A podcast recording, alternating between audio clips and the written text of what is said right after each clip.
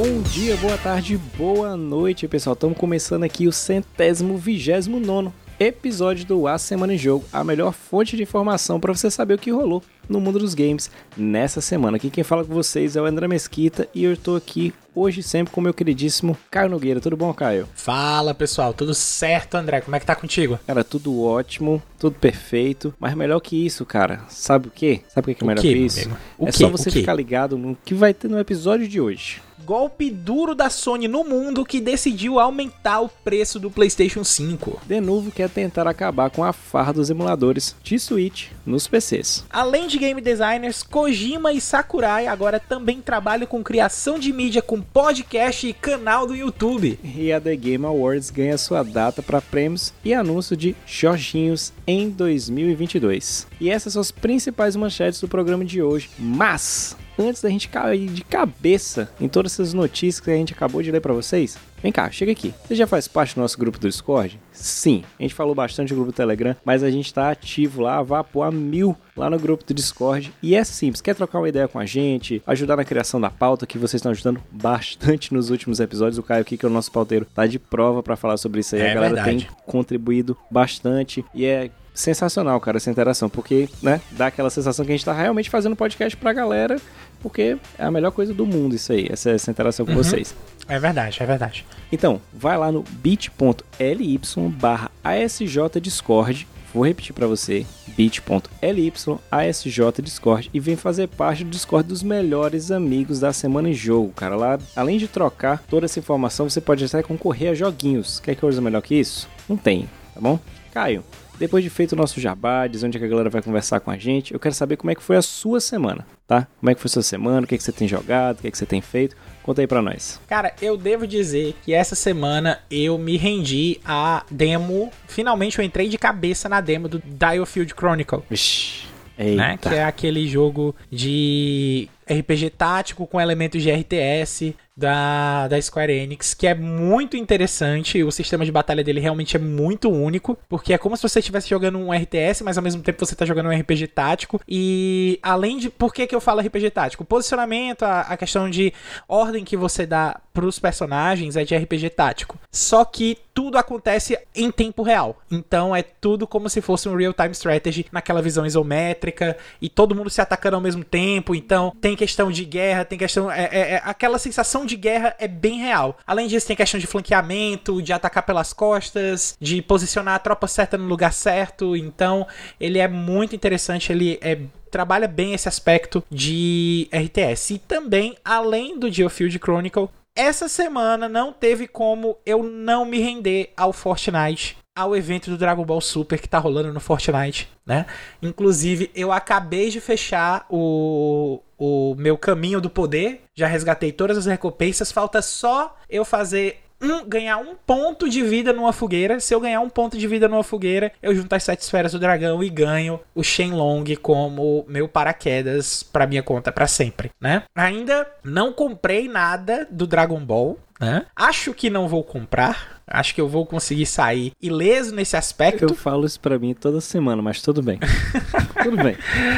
Mas tá dando certo. Eu, inclusive, tô até subindo alguns níveis aí no meu passe. Já devo, devo fechar aí mais um passe a tempo do final da temporada. Mas e você, meu amigo André? Como é que foi aí a sua semana aí jogando? O que é que você anda jogando de novo? O que é que você anda jogando de velho? Olha, por incrível que pareça, o Caio foi a pessoa aqui que comentou que está jogando Fortnite no evento Dragon Ball e eu não, tá? E minha defesa eu baixei, eu baixei, já tá aqui no, no PS5 pronto para jogar, mas ainda não tive a chance porque eu decidi revisitar alguns joguinhos aqui do Game Pass do PC. Então eu dei uma jogada em Dead Cells, que eu já conheci o jogo, mas não tive a oportunidade de jogar. Eu tenho ele, né? Tem a versão no PS4, mas nunca cheguei a jogar porque tava com muito jogo. E eu falei, cara, tá aqui no Game Pass rapidinho. Baixei, joguei. E o outro jogo que eu tinha visto ano passado, quando eu tava editando o Critical Awards pro, pro Caio lá da Tá Crítico, quando eu fiz a edição do Thomas sobre a direção de arte. E ele tinha mencionado uhum. The Artful Escape e eu vi que também estava aqui no catálogo, eu baixei, eu tinha ficado muito interessado pela proposta do jogo. Visualmente, ele é impecável mesmo. Então, mesmo sem ter jogado, só ter acompanhado alguns trailers e ter botado aqui no inicinho do gameplay, onde joguei mais do que, que 10 minutos, é, já dá pra ver que o peso ali da direção de arte é bem interessante no jogo. Então são as duas coisas Sim, que eu deixei sim. pra semana. Então vão ter outras coisas que eu vou testar aqui. Eu também baixei o Mori. Ah, tem que terminar The Nobody, Nobody Saves the World, que é um jogo pra mim sensacional, cara. É muito bom. Não sei se tu chegou a jogar. Acho que o Dabu Já, jogou. já joguei um pedaço. Eu joguei um pedaço só. Tu- Não considerei o que eu joguei realmente jogar o jogo, porque eu vi que ele é muito. é, ele é fácil de você se aprofundar nele. Então, como eu tava jogando outras coisas, eu preferi dar uma guardada nele, dar aquela segurada pra terminar o que eu tô jogando antes. Eu recomendo horrores você jogar ele, porque ele é, é muito divertidinho, ele, ele brinca bastante, principalmente com essa aí, ninguém salvou o mundo, porque você é literalmente ninguém no mundo. Então, é Uhum. interessantíssimo esse jogo, e tô revisitando alguns outros jogos do catálogo, só não vou jogar o Death Stranding, porque eu já joguei no, no PS4, mas deixa a recomendação que entrou aí no, no catálogo do Game Pass. Ah, entrou? Entrou já, já entrou, já tá lá bonitinho, então tá aqui, pronto pra jogar. Se você quiser fazer, você brincava, só brincar, ah, um simulador de, de entrega. É o tipo de jogo que foi um dos melhores jogos que eu joguei na geração passada, mas não é um jogo que eu recomendo. Porque eu sei dos problemas que ele tem, eu sei que ele não é o tipo de jogo pra todo mundo, porque ele não é tão divertido, ele não vai chamar tanta atenção. Ele é meio que uma experiência. A minha sorte foi que eu joguei ele numa semana que eu não tinha nada pra fazer, ali no final de 2019. E deu pra imergir de boa, né? Cara, eu, eu, eu lhe juro que eu zerei, eu passei cinco dias sem encostar no videogame. Porque eu fiquei maluco. Remoendo. Eu, cara, o que foi que aconteceu aqui? E. Enfim, é uma experiência muito boa. É um jogo muito bom do Kojima, mas é aquela, não recomendo. Pra, pra todo mundo. Se eu conhecer a pessoa, se eu conhecer o perfil de jogador, pra você eu sei que eu recomendo, porque eu sei que você vai curtir ó, uns elementos dele. Assim como eu, você tem a melhor opinião dizendo que Metal Gear Solid 2 é o melhor jogo da franquia. Então eu sei que você vai gostar de muitos elementos que tem lá. Mas, dito isso, cara, que tal a gente cair de cabeça no nosso primeiro bloco de notícias aqui do A Semana Jogo? Ah, meu amigo, só bora.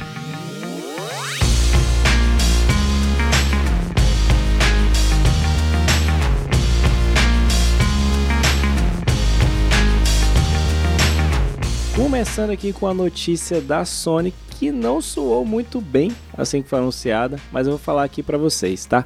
A Sony anunciou aumento do preço do PlayStation 5 em várias regiões. Notícia do Jean Azevedo lá do meu PlayStation, tá? Vou dar uma lidinha aqui na notícia. A Sony, através de uma publicação no PS Blog, confirmou o aumento do preço do PlayStation 5 em diversas regiões do mundo. A gigante dos games listou Europa, Oriente Médio, África, Ásia, na parte do Pacífico, América Latina e Canadá como os locais onde novas práticas para varejo poderão ser aplicadas. E no Brasil, tá? não foi citado diretamente, mas até o momento, algumas pessoas entraram em contato com a assessoria do PlayStation aqui no Brasil e não foi confirmado nenhum aumento. Então, até o momento da gravação e publicação desse podcast, não teve nenhum aumento do console aqui no Brasil. A medida impactará tanto a versão com leitor quanto a física e não haverá mudanças no valor nos Estados Unidos, ou seja, ele permanece no mesmo valor de 499 dólares e 400 dólares. Segundo a Sony, o aumento de preço do PlayStation 5 aconteceu devido aos desafios econômicos do momento e citou a inflação global como uma das adversidades para a tomada da decisão. Na Europa, o preço do console subirá cerca de 50 euros. Caio, meu amigo, você que estava se preparando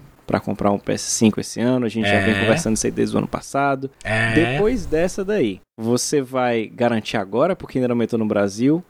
Como é que você vê esse aumento de preço lá fora? E não só isso, né, cara? O que, que a Sony tá fazendo, já que a Microsoft, na mesma hora que ela anunciou o aumento de preço, ela disse: não vamos aumentar o nosso preço do console. Qual é a sua opinião sobre isso aí, cara? Bom, são três pontos bem interessantes pra gente poder analisar, né? Vou falar primeiro da questão da Microsoft. A Sony deu gatilho, aliás, deu arma, bala e botou a arma no peito e falou assim: vai, Microsoft, atira. Né? Porque foi uma, uma, uma provocação muito tranquila, assim, pra, pra Microsoft fazer. Obviamente, a gente também não sabe se a Microsoft não, não vai aumentar o preço só de agora, né? Porque a gente também não sabe até que ponto da Microsoft a gente realmente consegue medir que, a- que essa declaração é verdade ou até que ponto ela fez isso só pra cutucar ali a Sony um pouquinho, né? Mas a confirmação de que o Xbox ainda não vai passar de preço vai continuar afirmando o que a gente já vem falando aqui nesse podcast há muito tempo que Xbox Series S mais Game Pass é a melhor forma de você entrar na nova geração de videogames nesse momento, né? Continua sendo a melhor forma de entrar na geração de videogames. O que a Sony tá fazendo sobre essa questão do, do, do porquê aumentar o preço, tem vários fatores aí que a Sony alega tá contribuindo para o aumento do preço, né? Mas o mais bizarro, na minha opinião, é não ter alteração de preço nos Estados Unidos, né? Porque para mim faz com que eles só estejam preocupados realmente com o maior mercado e que os outros mercados, ah, então vamos aumentar aqui o preço nos outros mercados para manter o do maior mercado do jeito que tá. É, e, e, não fez, não é algo muito amigável, assim, de, de, de se visualizar, principalmente pra gente que mora aqui no Brasil, que a nossa economia tá bem ferrada. A gente ainda tá começando a esboçar a recuperação, mas ainda tá vindo a passos muito lentos. E comparado com o resto do mundo, a gente ainda tem aí um bocado para recuperar, porque nós somos um dos um dos países que mais perdeu com a pandemia. E em cima de todas essas questões, aí veio a Sony para poder aumentar o preço dele no na Europa principalmente, né? Porque foi onde teve a maior desvalorização do euro. O euro lá agora sempre era acima do dólar e para esses para essas últimas semanas o euro agora tá equiparado ou menor que o dólar. Então, a gente sente que esse. Eu sinto, pelo menos, que esse ajuste vem exatamente por causa dessa questão de mercado da, da Europa. Mas é meio. É meio estranho você ter essa alteração de preço no mundo quase inteiro, mas já falar, ó, nos Estados Unidos não vai mudar o preço. Entendeu? Não, não, não me bate como uma boa relação para com os consumidores fora dos Estados Unidos. Você, André, você acha que, que a Sony tá querendo que, que o mundo pague o pato, que os Estados Unidos estão segurando? O que é que você acha? É interessante você ter levantado esse ponto em relação à desvalorização de moedas, principalmente do euro, que era uma moeda fortíssima, comparado ao dólar, porque ela deixa explícita logo na, na notícia, né?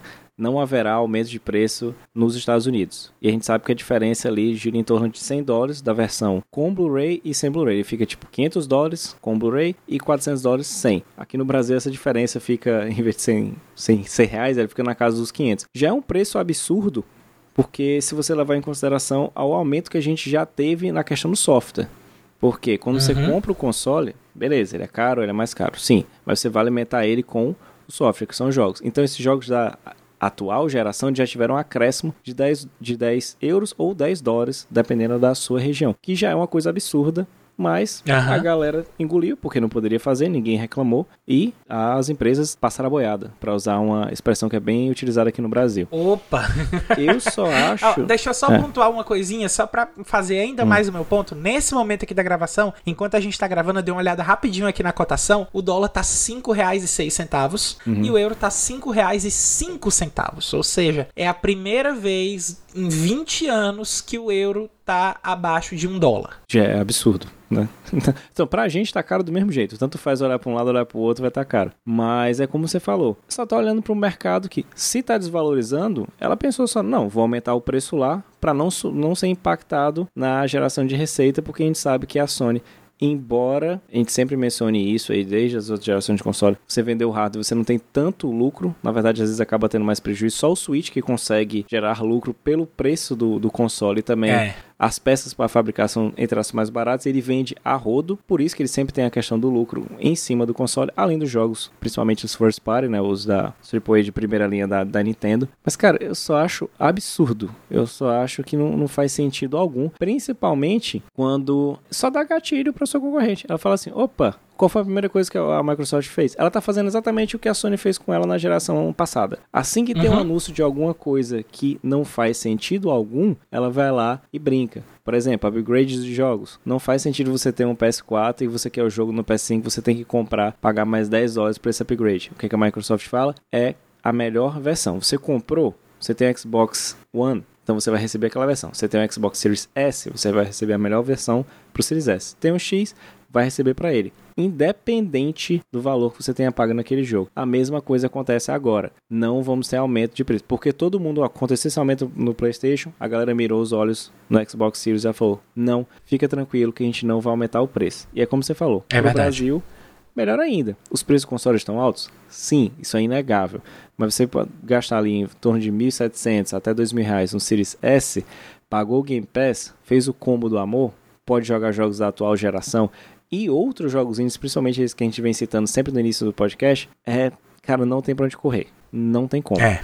é. Eu só acho que Sony tem que correr muito, principalmente que ela tá perdendo em questão de vendas, até mesmo pro Xbox, se a gente for comparar como é que tá os números recentemente aí. É verdade, teve aí alguns meses que o Xbox estava batendo o número de vendas do PlayStation no Japão. Sim, e algo gritante, né, cara? Mas, cara, falando de PlayStation, falando de Nintendo, falando de Japão, vamos puxar aqui para nossa segunda notícia desse primeiro bloco, tá? Criadores do Denovo anunciam bloqueador de emulação para jogos de Nintendo Switch, tá? Notícia lá do Felipe Gujamin do site Adrenaline, tá? Responsável pela criação do Denovo, software de proteção para jogos conhecido por prejudicar seus desempenhos no PC, a Irdeto anunciou nesta quarta-feira, dia 24 de agosto, uma nova solução para o Nintendo Switch. A companhia afirma que com o seu novo software, vai ser capaz de impedir que títulos desenvolvidos para a plataforma híbrida, tá certo, portátil e console de mesa, sejam reproduzidos com facilidade em emuladores para computador. Abre aspas aí para a declaração. A emulação de qualquer game de Nintendo Switch no PC é fácil. Há quase 4.500 deles disponíveis atualmente. Alguns jogadores emulam títulos no dia do lançamento, jogando-os sem gastar nenhum centavo. Ao proteger seu game com a nossa solução, você força todos os jogadores a comprar. Fecha aspas. E aí é uma afirmação da empresa em seu site oficial. Continuando aqui, a divulgação da nova tecnologia de proteção foi recebida com diversas críticas nas redes sociais. Algo natural, né? Já dada a má fama que a Denuvo acumula entre os jogadores nos últimos anos. No Twitter, parece haver um consenso de que o bloqueio a emuladores não vai cumprir sua missão e pode acabar incentivando mais pessoas a emular jogos do Switch em resposta. Caio, quero saber a sua opinião em relação a isso. Tá? Você está vendo isso aí com bons olhos quando você leva em consideração alguns desenvolvedores menores. Não estou falando dos grandes, nem das grandes empresas, porque quando a gente fala desse número de 4.500 jogos, não são só 4.500 jogos da Nintendo, tá bom? Que fique bem claro que tem outros jogos de outros desenvolvedores, grandes ou pequenas. Mas tu acha mesmo que isso vai ser uma boa? Ou tu acha que vai ter uma queda de desempenho que, já que é um hardware mais tranquilo do Switch. Se tiver a mesma queda que tinha alguns jogos do PC, cara, vai ficar complicado para de novo, né? É, cara, e eu acho que pior ainda é, é, na situação, por exemplo, de um mercado como o nosso aqui no Brasil, porque a gente já sofre com preços de jogos da Nintendo lá caríssimos. A gente tem jogo da Nintendo aqui a 400 reais, a 350, quando tá mais barato, quando tá em promoção, tá de 230, 220. Então, a gente já sofre com esses preços mais altos. Aí vem a Denuvo, que vai colocar um, um software novo que a gente não conhece, mas que a gente conhece os softwares anteriores da Denuvo, que reduzem a, a capacidade do jogo, dificulta com que o jogo, a otimização do jogo para PC e dizendo que vai colocar uma, uma solução de pirataria de jogos no Switch, que já não tem essas coisas todas de hardware se você comparar com os outros consoles, ou com um PC é, mid-tier, mais ou menos. O, o Switch já tá um pouquinho atrás até dos PCs que a gente já considera mid-tier, e que a gente não sabe se vai prejudicar o funcionamento do jogo no Switch e quiçá se vai realmente funcionar né, no PC, porque todo mundo sabe que essas DRMs, quando a, quando a galera quer piratear, é questão de dias para quebrarem qualquer DRM que coloque em cima de jogo. Então, eu tô meio que entendendo o, o, o clamor da comunidade, né? A questão da opinião do, do pessoal ser contra. E não, não sei se, se até que ponto isso aí vai afetar os, os jogadores de console mesmo que compram jogos que vai ter essa DRM ativada, ou se a DRM só vai funcionar para PC, ou se ela vai reconhecer o hardware do Switch e quando ela estiver no Switch ela não vai nem parecer que está funcionando. É, é tudo um mistério porque tá tudo ainda na fase do anúncio. Né? A gente ainda não tem nada que vá realmente comprometer a, a, o desempenho do jogo comprovado, né? Eu acho que daqui a alguns meses, se começarem a aplicar essa DRM nos jogos do Switch, algum jogo AAA, a gente vai poder realmente medir se o desempenho do jogo está sendo prejudicado com essa DRM no Switch, porque a galera que tem que, que trabalha com essas com essa distribuição de, de, de jogos de, de ROMs, né, de, de Nintendo Switch. Com certeza quebra a DRM para rodar no Switch para poder ver isso, para tirar essas provas e eu acho que é questão de meses até a gente descobrir como é que isso aí vai funcionar. Não tenho boas esperanças para isso por causa do histórico do Denuvo, né?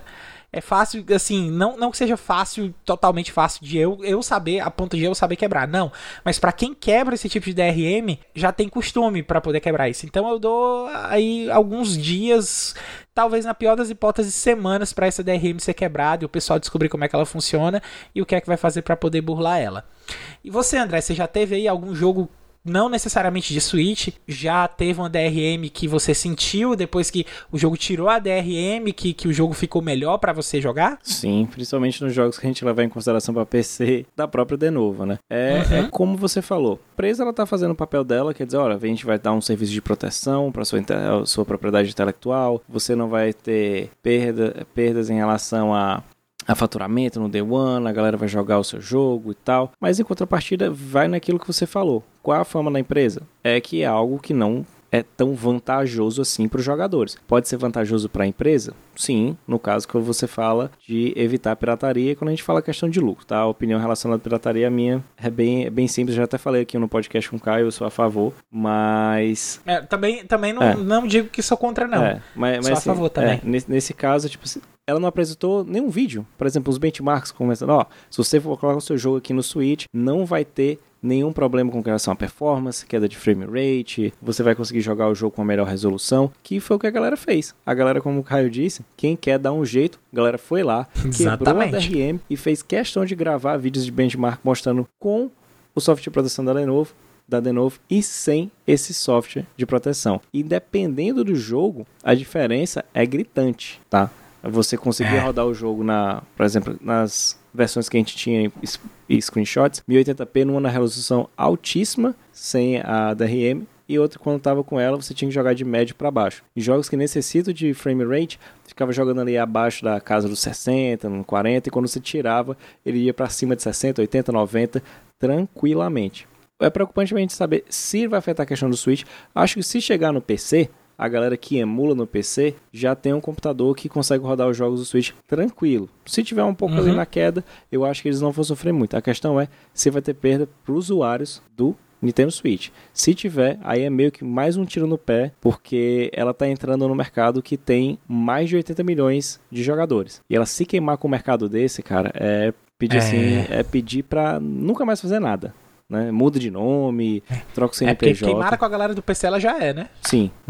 E mexer no Vespero, que é a galera do Switch, assim, faça direitinho. A única a dica uhum. que eu uhum. dou é faça direito. Pra não ter problema. Ou, ou tenha certeza que você tá fazendo, ou sai vazado. É, não tem pra onde correr.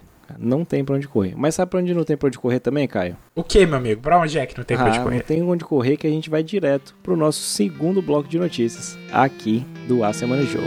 Simbora.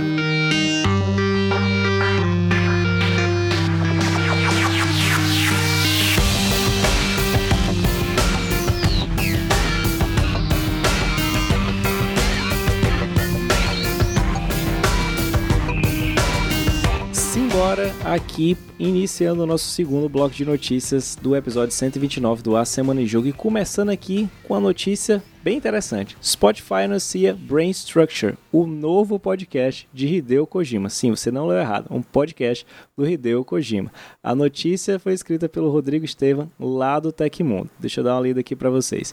O anúncio também foi no último dia 24 que o Brain Structure, seu novo podcast original em parceria com Hideo Kojima, será lançado mundialmente no dia 8 de setembro deste ano de 2022. O programa já havia sido revelado ontem tá? Durante a Gamescom, mas só agora foi oficializado pela plataforma. O podcast do famoso game designer responsável por títulos como Death Stranding e a série Metal Gear Solid será disponibilizado gratuitamente e exclusivamente na plataforma, com versões em inglês e japonês. O programa deve apresentar ao público uma versão diferente do criador, revelando o gênio por trás das ideias e do pensamento criativo de Kojima, com discussões sobre seus temas favoritos, como arte, filosofia, jogos e filmes. E a gente aproveita isso aqui para dar um follow-up nessa notícia com Masahiro Sakurai, criador de Kirby e Super Smash Bros., lança canal no YouTube. Notícia lá do Daniel Morb do Nintendo Blast. E o desenvolvedor Masahiro Sakurai, conhecido pelas séries Kirby e Super Smash Bros., lançou nessa quarta-feira seu próprio canal no YouTube intitulado Masahiro Sakurai on Making Games. O canal possui versões em inglês e japonês, assim como o podcast do Kojima. Nele, o diretor publicará vídeos sobre diferentes pontos relacionados ao seu trabalho e ao desenvolvimento de jogos em geral. A premissa do canal é similar à coluna que ele tinha, Thinking About the Video Games, que ele mantinha lá na revista japonesa A Famitsu, entre 2002 e 2021. Caio, me diga aí, cara, o que, que você está mais ansioso para ver? É o Kojima falando lá sobre filmes, sobre jogos, ou o nosso Kamen Rider Sakurai falando sobre a parte de desenvolvimento de jogos. Né? Ambas são, são bem interessantes porque a gente vê dois aspectos dos criadores. Um Isso. focando basicamente no que ele faz e mostrando para a galera como é o seu processo criativo, e o outro é mostrando coisas que ele não é conhecido, né, que é o caso do Kojima. Conta lá para você o que, é. que mais te, te, surpreendeu. Cara, eu devo dizer que enquanto é, enquanto fã de jogos, eu quero muito ver como é que funciona a mente do Masahiro Sakurai para desenvolver, pensar numa questão que eu acho que é, é crucial dentro do Super Smash Bros, que é o próprio Masahiro Sakurai que pensa no balanceamento dos personagens, né? E a loucura que não foi pensar no balanceamento de personagens que nem da Nintendo é, que é convidado, que ele precisa balancear para poder colocar o jogo para ter uma estrutura competitiva ali no Smash Bros, né? Então eu acho que em termos de game design, ver esse aspecto do, do Sakurai, tentar não que, que a gente não conseguisse ver antes, né? Ele tinha essa coluna aí na Famitsu, mas eu não sei ler japonês para poder ter uma, uma relevância mais forte aí é, dessa coluna nele pro que eu conheço. Em contrapartida, o meu lado fã de Metal Gear me deixa muito curioso para toda e qualquer coisa que o Kojima queira fazer. Então, tô esperando mais pelo podcast do Kojima mesmo. Não que eu não vá ver o canal do Sakurai, provavelmente eu vou assistir, principalmente quando ele for falar de questão de balanceamento, esse como eu já falei antes, mas eu tô mais curioso porque o Kojima, o que a gente conhece do Kojima é que ele é um cinéfilo pessoal fala até que é um cinéfilo frustrado, né? Que ele queria muito fazer filmes e ele não conseguiu e foi fazer videogame. E que eu acho que vai ser a primeira chance que talvez a gente tenha, principalmente a gente aqui do Ocidente, que é tão distante assim do Kojima, né? Que a gente tenha de conhecer o, o cara, por trás da, do, do game design, né? Porque ele. É, se tem uma grande incógnita na vida do Kojima, de coisas que ele fez na vida dele, para mim, é, eu não sei se você viu isso, André, ou se você tem memória disso, mas existia um canal no YouTube há um bom tempo atrás chamado Mega 64, Sim. que eles faziam paródias de jogos de videogame. E uma das paródias que eles fizeram que pegou muita fama eram as paródias de Metal Gear, uhum. em que tinha gente, disfarça, é, gente fazendo cosplay de Solid Snake ou andando pela cidade dentro de uma caixa Era e fingindo que tá fazendo stealth, né? E o episódio 3 dessa série, eles estavam no Japão fazendo isso e eles estão fazendo, eles encontram o Kojima no meio da rua fazendo isso.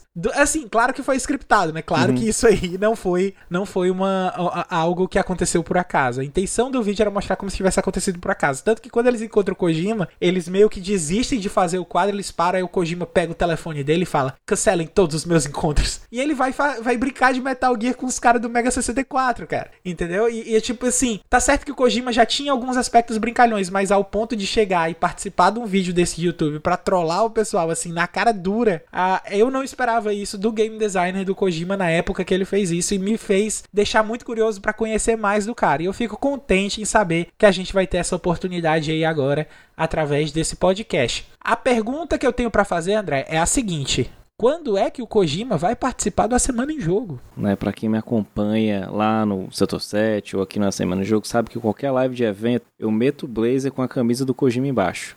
Por quê? Motivo nenhum. Mentira, porque eu amo Kojima. Mas vai ser interessante esse podcast por, assim, no meu ver, né, o que eu tô mais interessado, não sei porquê, né, Metal Gear, Hideo Kojima, mas pra para entender um pouco mais das coisas que ele curte. Porque se você acompanha ele pelo Instagram ou pelo Twitter, ele posta semanalmente um, um, a capa de um álbum que ele acabou de comprar, um filme, um filme que ele assistiu, de uma série. E ele é muito fã do cinema americano, tanto que Metal Gear ele tem, tem bastante influência do cinema americano. Não é à toa que alguns jogos ele levam isso na série, se você pegar o Metal Gear Solid 3, ele parece muito com o From Russia With Love, que é o 007, o nome de alguns personagens, o plot. Isso. Ele faz muita brincadeira com isso. A, a questão do, do Solid Snake ser parecido com o Kurt Russell e outros personagens ali, brucutus dos anos 80, naqueles filmes de ação. É bem a cara do Kojima. Foi que ele cresceu sendo influenciado, e isso é comum. Se eu tivesse a chance de fazer um, um jogo no futuro, quem sabe,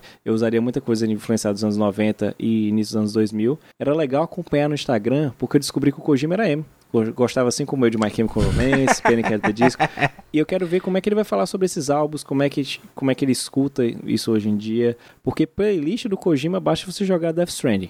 Você joga ali, ele tem uma playlist imensa. Já na questão do, do Sakurai, eu acho massa porque ele entende que a galera, infelizmente, cada dia está lendo menos. Então ele transportando essa coluna dele para um formato de vídeo, sendo mais interativo, como você falou, balanço de personagens. Imagina ele pegando o Tekken. Cara, como foi que eu consegui colocar os personagens do Tekken aqui no Smash Bros? Aí bota uma tela, como é que era o jogo original ali no PS1, o que, que ele teve que fazer, as adaptações, porque ele não podia fazer o personagem do mesmo jeito que era no primeiro jogo do PlayStation, algumas licenças mudam, como é que eu vou adaptar esse personagem a os personagens da Nintendo, o Cloud da Square, que é do Final Fantasy, o Ryu, que é do concorrente dos jogos de luta. Então isso é bastante interessante. Até também saber histórias como o Smash Bros. Brown, que tinha um problema na hora que eles estavam tentando desenvolver o jogo no GameCube. Então eles foram, refizeram o código, mexeram em tudo. Esses detalhes por trás do, dos bastidores da indústria, eu acho bastante interessante. Coisas pessoais ou, ou, alguns detalhes, isso aí sempre vai acontecer, porque dependendo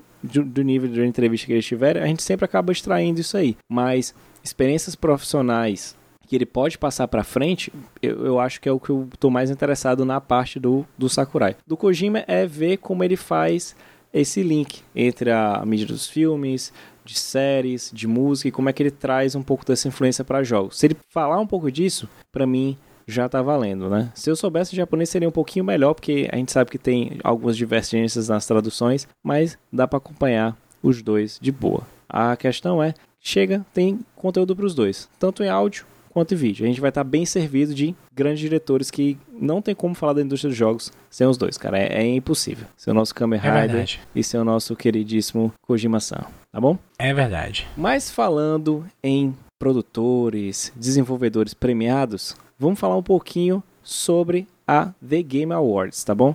A The Game Awards 2022, a gente tem a data do evento que ela foi revelada. Notícia aqui do Bruno Yonezawa, lá da IGN Brasil, tá? O The Game Awards 2022, ou TGA 2022, teve a data oficial revelada. Vai ser no dia 8 de dezembro de 2022. A nona edição da cerimônia anual de premiação de games acontecerá no Microsoft Theater em Los Angeles, nos Estados Unidos. O organizador, Jeff Keighley, disse em publicação no Twitter, abre aspas aí, estamos trabalhando o ano todo para trazer algo muito especial para você.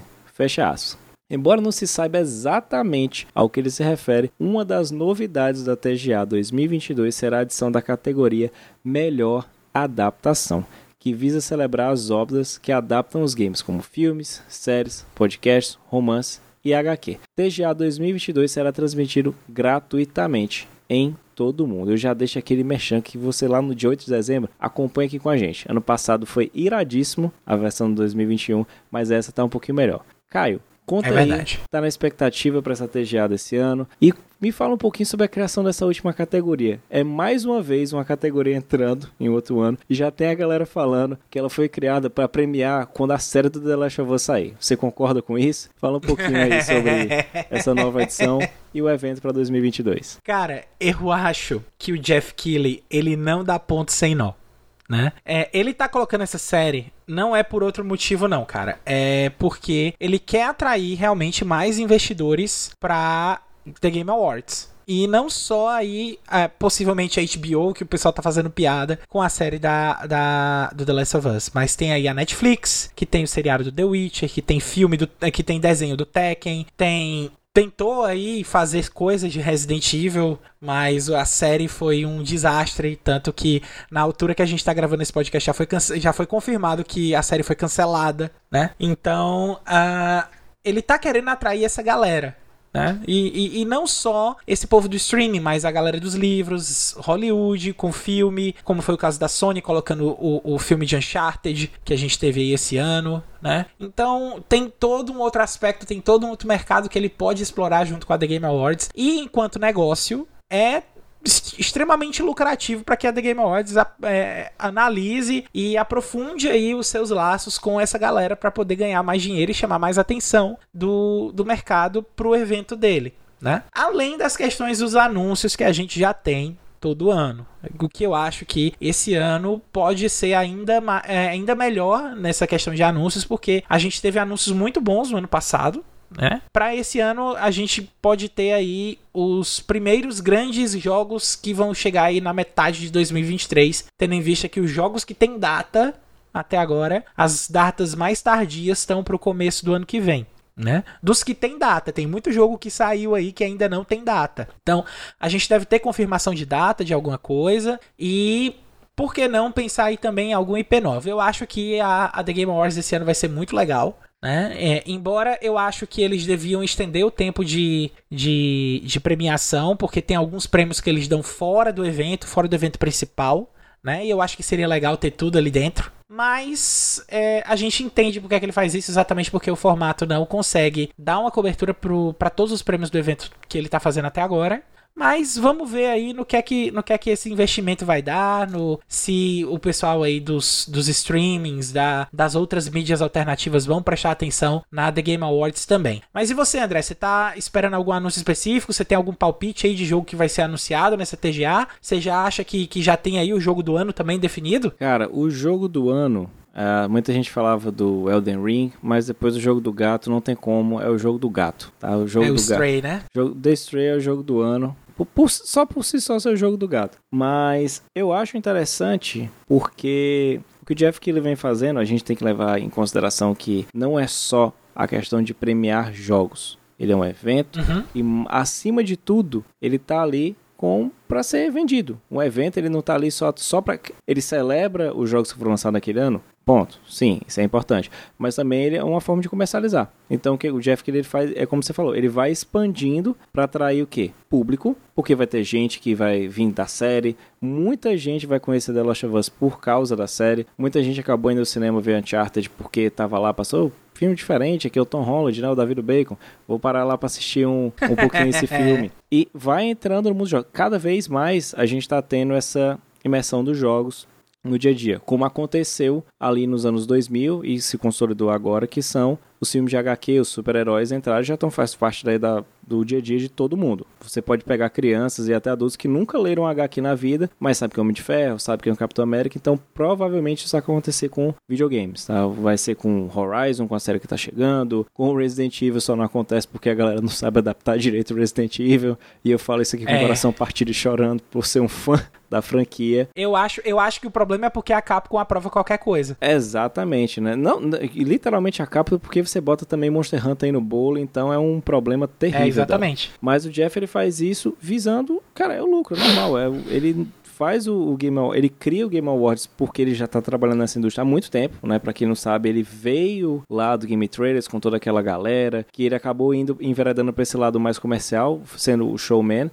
e a galera criou o Easy Allies, né? Mas Isso. eu acho bacana é esperar, como você falou, talvez um dimensionamento do, do tempo, melhorando alguma coisa aqui e acolá, porque sempre o problema que a galera reclama é, os eventos do Jeff são massa? São, mas cara, se ao invés de duas horas ele tivesse uma hora, seria enxuto perfeito. E o Game Awards pode ser maior mesmo. Você tem mais categorias, coloca, dá um destaque, porque mesmo que ele queira fazer, ah, mas no Oscar a galera faz isso também, alguns eventos por fora, vai ter na premiação, cara, mas é cinema. A galera já conhece algum desses filmes. O jogo não, é diferente. É, é- é só a chance que aquele desenvolvedor, aquela equipe queria estar ali no palco para falar um pouquinho, para se mostrar. Isso é importante. Eu acho que se ele pudesse abarcar toda essa galera e colocar no palco num evento só, seria perfeito. Mas quem sou eu para falar um pouquinho sobre isso, né? Porque ele é o, homem, é o dono do evento, então ele sabe melhor do que a gente nesse quesito, né? na questão comercial e para vender também. Mas fica aqui a dica, cara. Bota separadinho, nem que seja um minutinho, rapidinho, vai juntando a galera ali no palco, só baixa ele subir no troféu, só para dar aquela agraciada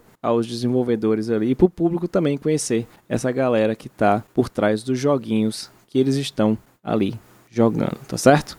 Mas Caio, eu vou ter que esperar até o final do ano, cara, para saber quem foram os vencedores das categorias da TGA. Mas se eu quiser saber qual joguinho que vai estar concorrendo, quero saber o joguinho que vai sair essa semana aí. O que que eu faço, cara? Ah, meu amigo, aí, aí você aguarda aí 30 segundinhos, que é só a transição musical passar aqui que a gente vai trazer a nossa lista de lançamentos da semana para você.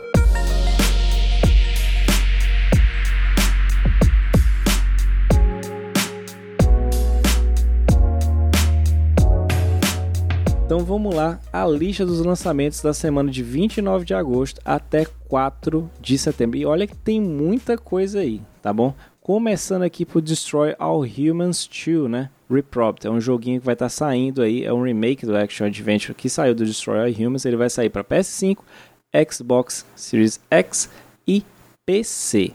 Falando nisso, lá no dia 30 de agosto também a gente vai ter Immortality, que vai estar tá saindo para PC, Xbox Series e iOS. No dia 30 de agosto, mais um jogo. Esse dia 30 aí tá recheado, tá? Vai que sai algum dos vencedores aí do TGA nesse dia. A gente tem o Tinikin, que é um joguinho de plataforma que vai ser para PS5, Xbox, PS4, Xbox One também, PC e Nintendo Switch. Agora um jogão também que vai sair lá no dia 30 é o Teenage Mutant Ninja Turtles, o Kawabanga Collection. Oh Olha, meu Deus. Se você já jogou o Shredder's não jogou, joga, porque você já viu eu e o Caio falando horrores desse jogo. E o Kawabanga Collection, cara, só coisa boa saindo Tartaruga Ninja esse ano. Vai estar tá saindo aí para PS5, Xbox, PS4, PC, Nintendo Switch até para Xbox One. Passando para o dia 31 de agosto, a gente tem Call of the Wild, The Angler. O jogo vai sair para PC. E ah, meu amigo, dia 2 de setembro, olha que coisa maravilhosa. A gente tem um combo no dia 2 de setembro. A gente começa com JoJo's Bizarre Adventure All Star Battle R. Vai sair para PS5, Xbox One, Xbox Series, PC, Nintendo Switch. Cara, toda a nação Jojo vai estar servida de um jogo maravilhoso. Também no dia 2, a gente vai ter The Lost of Us Parte 1, o remaster barra remake, como a galera tava falando aí, do jogo original saído lá de 2013. Ele vai ser exclusivo de PS5, também vai sair para PC, mas a gente não tem a data definida. Lego Brawls também saindo no mesmo dia para PS5, Xbox, todas as plataformas disponíveis, além de Maiden in Abyss, Binary Star Falling into Darks. O Davi adorou esse nome aqui. Davi porque... tá se tremendo todinho cara, ouvindo o nome desse jogo. Cara, o, da o Davi ama, cara, jogos grandes. Então acho que deveria ter uma categoria no TGA, já fica a dica pro Geoff, jogos com nomes grandes, cara. É. O Davi vai lá e entrega o troféuzinho pra galera. Ele é um action RPG que vai sair para PS4, Nintendo Switch e também para PC. Além dessa quantidade de jogos absurda dessa semana, esse quinteto aqui do A Semana em Jogo tem um monte de conteúdo para você ficar ligado. Toda sexta-feira tem episódio novo do Vale a Pena Jogar com o nosso queridíssimo Davi do Bacon, com um review de um jogo que ele acabou de zerar. E de segunda a sexta você pode acompanhar o Bedabu na Twitch a partir das 18 horas para jogar Destiny 2 junto com você, além de vários outros joguinhos. É só você acessar twitch.tv barra Dabu. Lá no Spotify você encontra um monte de conteúdo produzido pela galera do Cast Potion, grupo aí que eu fiz parte, que tem um podcast extremamente catedrático sobre jogos e tem muito conteúdo legal lá, tem muito apanhado de série, então se vocês quiserem dar uma olhada lá, procurem no Spotify pelo Cast Potion, que tem uma série de episódios nossos falando de série de jogos, falando de desenvolvimento, falando de curiosidades, pontos de vista, é, roleta de pergunta, tem tudo. Então, se você quer conhecer um pouquinho mais do nosso trabalho lá, é só procurar no Spotify. Isso, e você pode acompanhar também mensalmente as lives, podcasts e demais produções do Lee em conjunto com a galera do Memória Random. Só buscar por Memória Random com M no RAM nas plataformas de podcast, na Twitch e também lá no YouTube.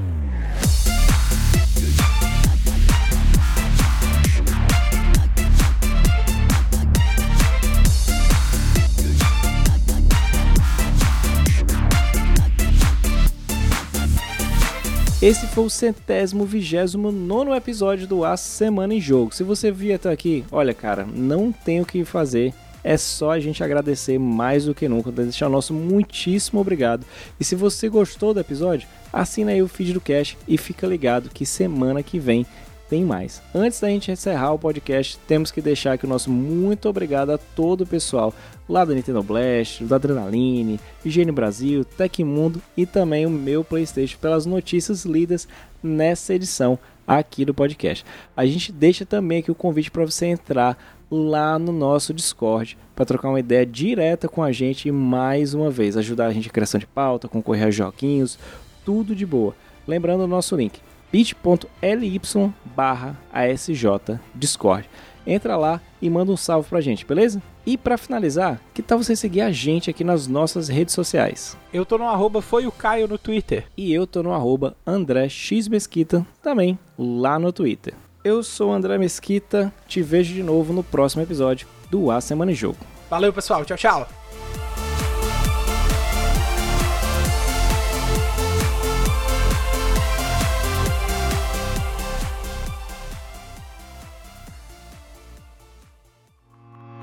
Este podcast foi editado por Felipe Lins.